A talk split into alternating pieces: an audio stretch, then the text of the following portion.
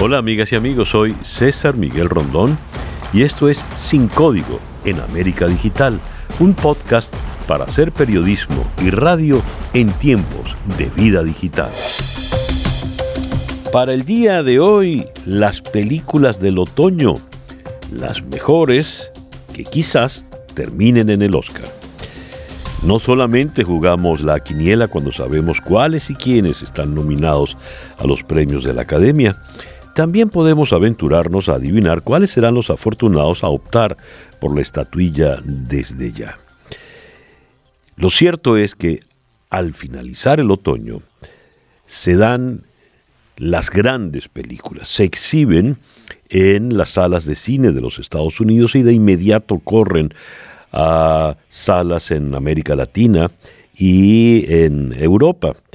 Claro, ahora con la presencia de Netflix, no solo como distribuidor, sino también como productor, la cosa se complica. Por ejemplo, sabemos que The Irishman se va a presentar el 27 de noviembre en Netflix, pero en muchas ciudades, por ejemplo de los Estados Unidos, no se ha podido ver en ningún teatro, cosa que sí se ha visto en América Latina y en Europa. Vamos a hablar de estas películas, no solo de The Irishman, sino de las otras que están por allí y que pueden hacer mucha, mucha bulla en los días por venir, vayan o no con el reconocimiento de la academia. Para esta conversación nos van a acompañar la Janina Pérez, periodista especializada en cine y cultura audiovisual, es freelance y tiene una ventaja increíble sobre nosotros. Este año ha estado, escuche usted, en la, en la Berlinale, nada menos que en el Festival de Cannes, en la Mostra de Venecia, en el Festival de San Sebastián y en el Festival de Zurich. Bueno, con la envidia del caso saludo a Janina, quien en este momento está en Bremen, Alemania. Hola Janina. Hola, ¿qué tal? Gracias me, estoy riendo, me estoy riendo de la larga lista. Pero es que es una lista absolutamente envidiable. No sé a cuántos festivales habrá ido nuestro otro invitado de hoy, pero es un gran eh, cinéfilo, me consta porque lo conozco desde hace muchos años y desde el primer día solo hablamos de cine. Bueno, hablamos de muchas cosas, pero sobre todo de cine. Desde la ciudad de Valencia, en España, el buen amigo, el periodista Gonzalo Jiménez. Hola Gonzalo. Hola César Miguel, hola Janina. Hola.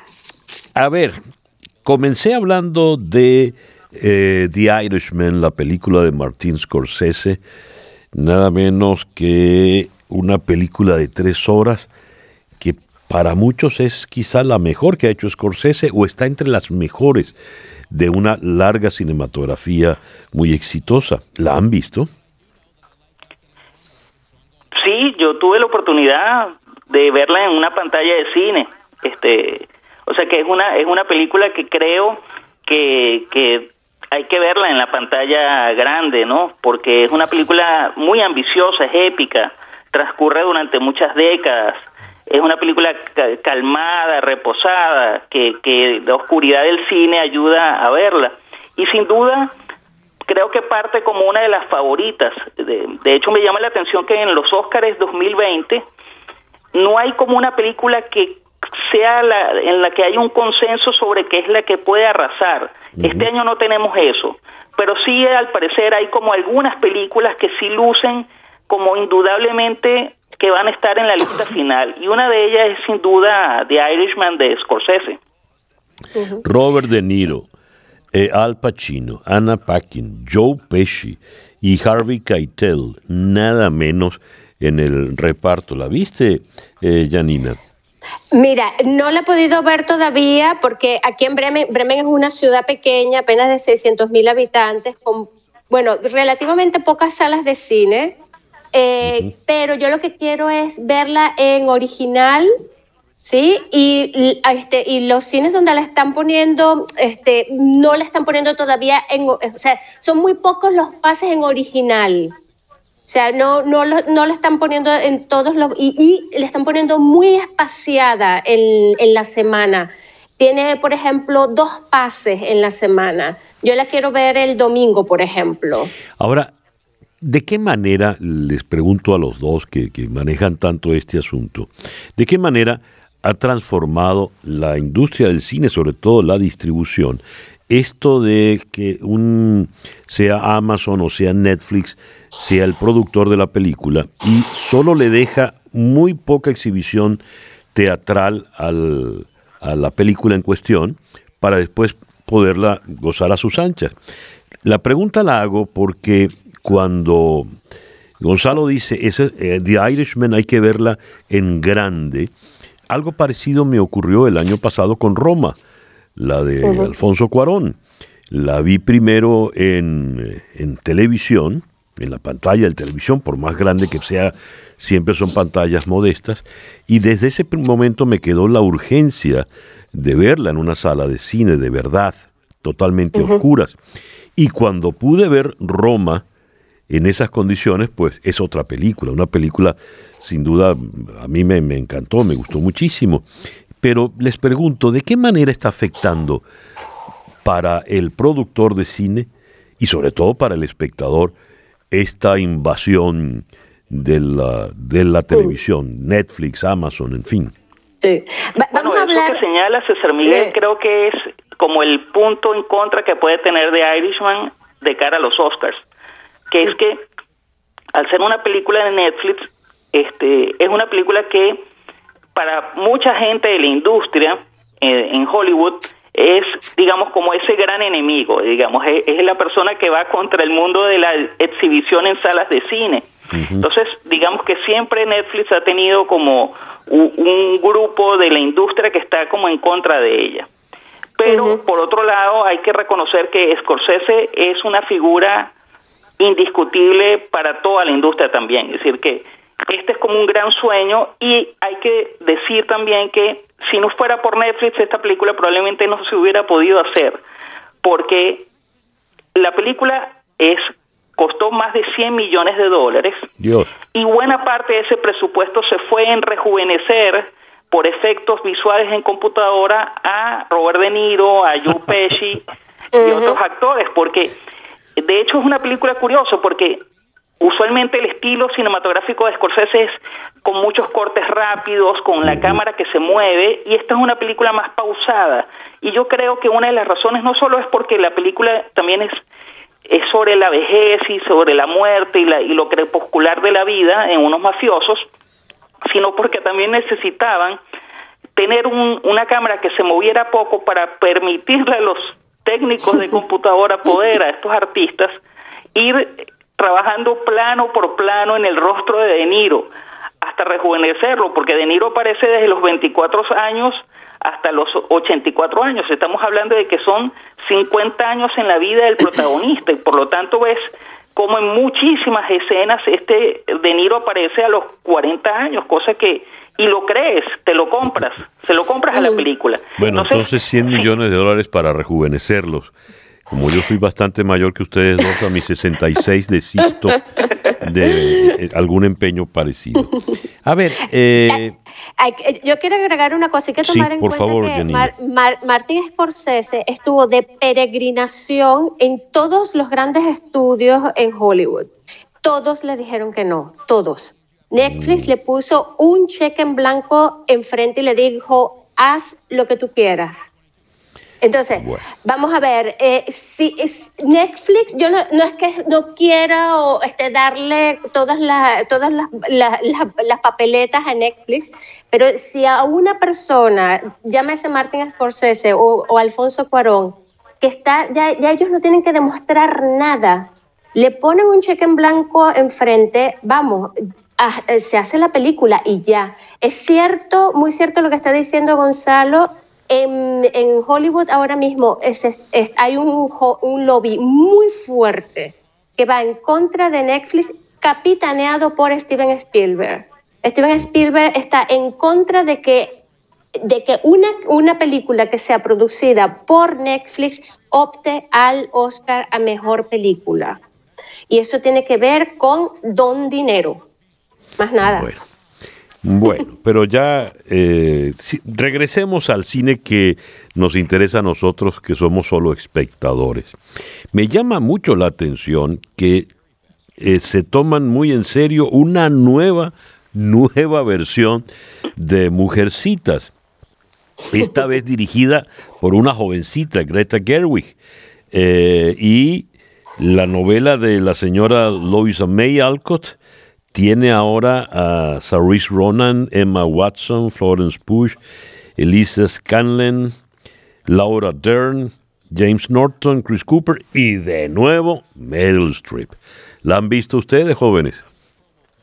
Apenas no, no he visto. Está mostrando. Si que The Little Women es una de las películas que, que lucen favoritas, pese a que todavía no se ha visto por el gran público. Es decir, y hay varias que todavía son una incógnita. Hay una película de Sam Mendes que se llama 1917, sobre una misión que realizan dos soldados ingleses en la Primera Guerra Mundial, que, que se comenta mucho de ella, de que puede ser una de las aspirantes, pero todavía no se ha visto.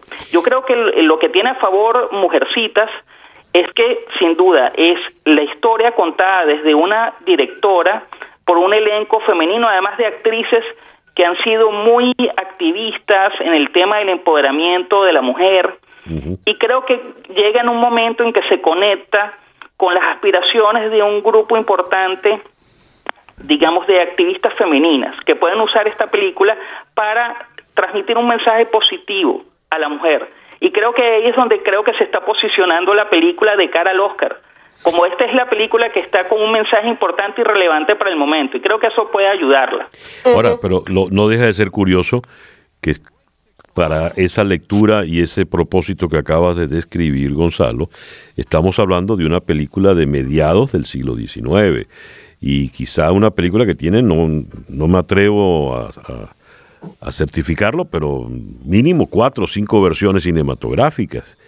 Todas las mujeres que han sido importantes en Hollywood han interpretado la película. Claro, eh, eh, y, de hecho a mí me encanta la, la que dirigió Gillian Anderson con, con, con Winona Ryder, que estuvo nominada a ella al, al Oscar a Mejor Actriz.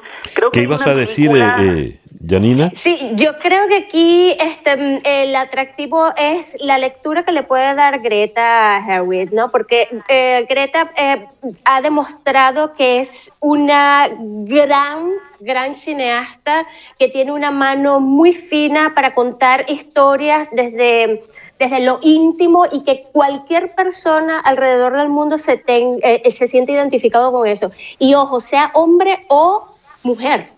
Y eso, digamos que, bueno, que es una tipa muy lúcida. Y yo creo que, este, claro, la unión del elenco, la historia y qué es lo que puede hacer Greta Gerwig con esta historia, yo creo que es lo que está como que, mm, eh, como que poniéndole el foco. Hablaste, eh, Gonzalo, de la película de Sam Méndez y hay una que me resulta muy interesante dirigida por el brasileño Mireyes, eh, Dos Papas, Two Popes, con Jonathan Price y Anthony Hopkins. ¿Qué nos cuentan de esta película tan peculiar? Bueno, que también es que es una película que en, todas las quinielas, en todas las quinielas que he escuchado de los Oscars está incluido Jonathan Price que es casi como separado al nacer del Papa Francisco. Eh, físicamente es idéntico, o sea que y Anthony Hopkins como el Papa Benedicto XVI. Pero fíjate tú, eh, es una es una película que puede ser interesante. Creo que creo que se habla mucho de Jonathan Price como candidato a, a mejor actor. Este, porque toca ese tema. Es otro, es una película que también va a llegar prontamente a Netflix. Eh, yo creo que no habría que, descartar eh, unas películas que, primero, entre las otras dos grandes favoritas, César Miguel, es una la película de Tarantino, Once Upon a Time in Hollywood, que es una gran carta de amor de Tarantino al, Hollywood de, del año, de los años 60. Creo que esa es una película que, que, que ha sido muy valorada por, por la industria, por el gran trabajo de reconstrucción de Los Ángeles de esa época. Este, tiene una, una gran actuación de Brad Pitt. Este, y es una, es una, es una película que además eh, creo que resuena mucho con el mundo de los actores. Recuerda que el gremio de los actores es el mayor dentro de los miembros de la academia. Por lo tanto, tiene un gran peso. Cuando los actores, el gremio de los actores vota por una película, puede inclinar la balanza en su favor. Y creo que esta es una, es una película que, que, que puede también aglutinar apoyos dentro de la industria, porque ha sido muy querida y muy valorada. Hablando de actores, mencionaste a Jonathan Price como un eventual mejor actor, pero desde que salió la película todos hablan eh, de que el mejor actor no puede ser otro que Joaquín Phoenix por Joker. ¿Ustedes qué opinan al respecto? Janina. Eh, sí, desde que, mm, desde que se vio Joker en la muestra de Venecia, todo eso fue unánime, dieron por sentado que Joaquín Phoenix tenía que ganar el Oscar por mejor actor.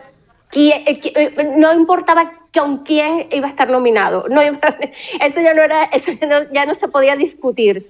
Este, sí, Sí, em, eh, sin embargo, este Joker como película en general va a tener serios problemas para entrar, eh, para, entrar en, la, en la contienda final, pero está muy claro que Joaquín Phoenix va a, a ser un serio contrincante en esta categoría porque él ha hecho un Joker que jamás se había visto.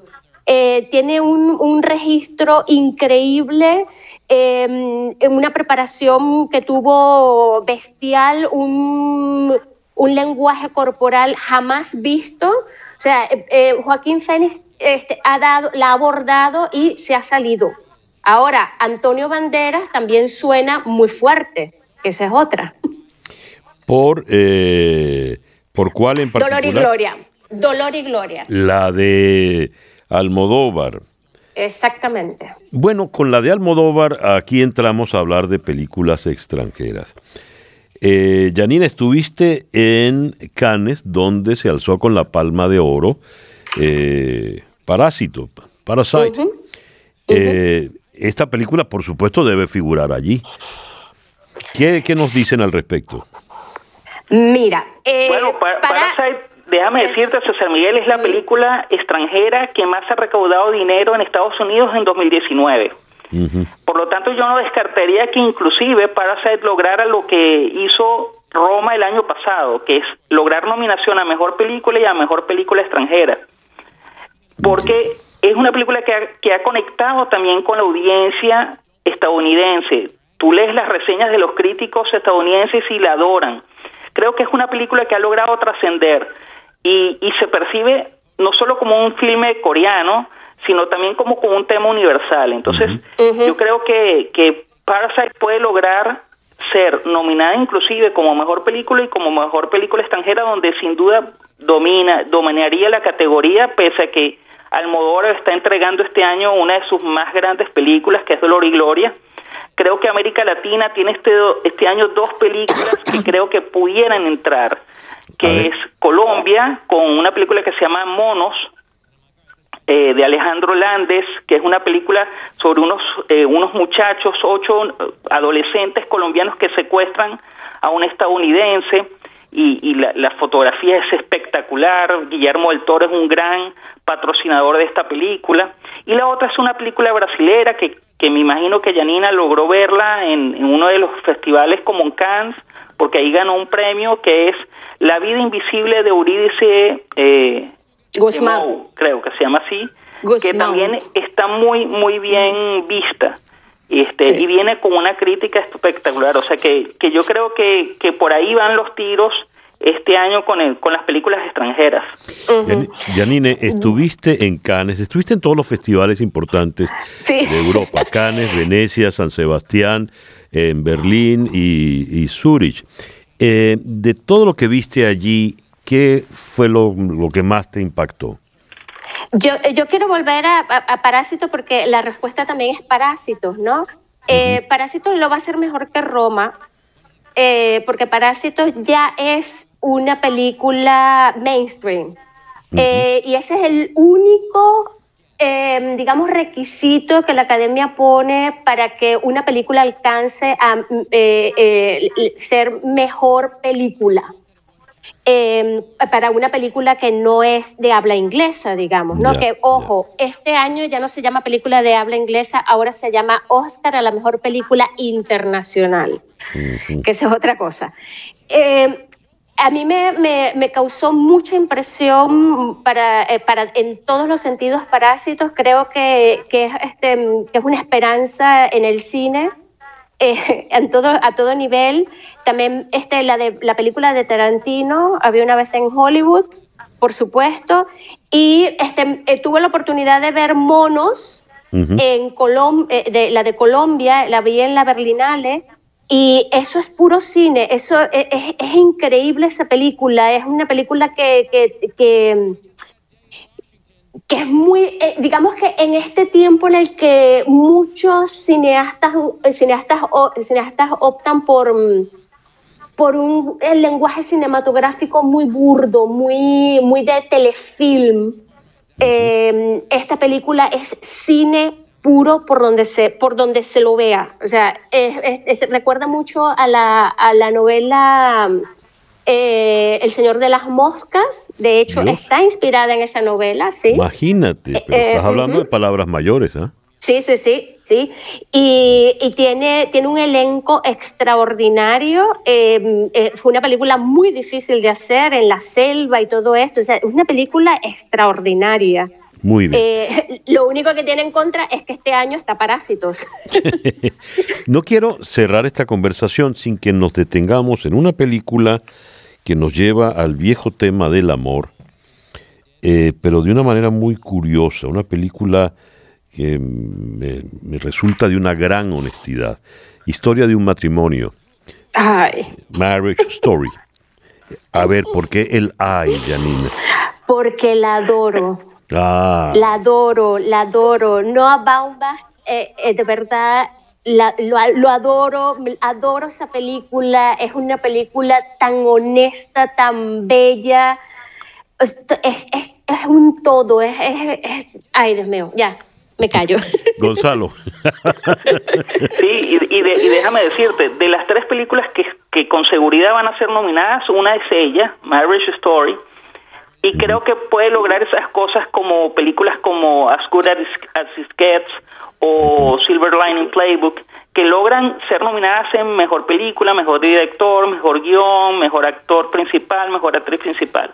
Es decir, tiene esa cualidad, que es que el, el, el núcleo de la película es totalmente extraordinario. Y entonces creo que esa es una de las grandes favoritas. Yo no descartaría de todas maneras, ayer empezaron a circular las reseñas de la película, es una película que, que pasó bajo el radar y se estrenó finalmente, finalmente los críticos pudieron verla, que se llama Richard Jewell, que es la película de Clint Eastwood. Clint Eastwood ha pasado, digamos, las últimas películas de Clint Eastwood han, sido totalmente obviadas por, por la academia, pero esta película pareciera que es una vuelta en forma de Eastwood que es la historia del vigilante que en las Olimpiadas de Atlanta detectó que había un maletín que tenía una bomba y de héroe pasó luego a ser el principal sospechoso de, de, esta, de este acto terrorista. Y esta película de Eastwood, todo el mundo ya está empezando a hablar de ella. Creo que pudiera ser una especie de, del de batacazo de, de, de las nominaciones, que es que Eastwood parece que ha hecho una gran película y que está empezando a ser reconocida. Muy bien. ¿Queda alguna película por allí en el bolsillo que no hayamos mencionado o aireado? yo creo que van a haber muchas sorpresas. Una de ellas, si estamos así con, cositas pequeñas, va a ser The Farewell. Es una película de Lulu Wang. Em, es, una película en 80% mandarín pero es una, es una producción estadounidense. Eh, esta película va a dar, mm, va a dar cierta sorpresa. Eh, yo creo que Lulu, ni la misma Lulu Wan se esperaba que, que figurase en, en, las quinielas de los Oscars, ¿no? Eh, otra es Jojo Rabbit de Taika Waititi que es una, una película este, bastante atípica porque es, es una comedia donde uno de, de, un niño que tiene un amigo imaginario que, y ese amigo imaginario es Adolf Hitler. Caray.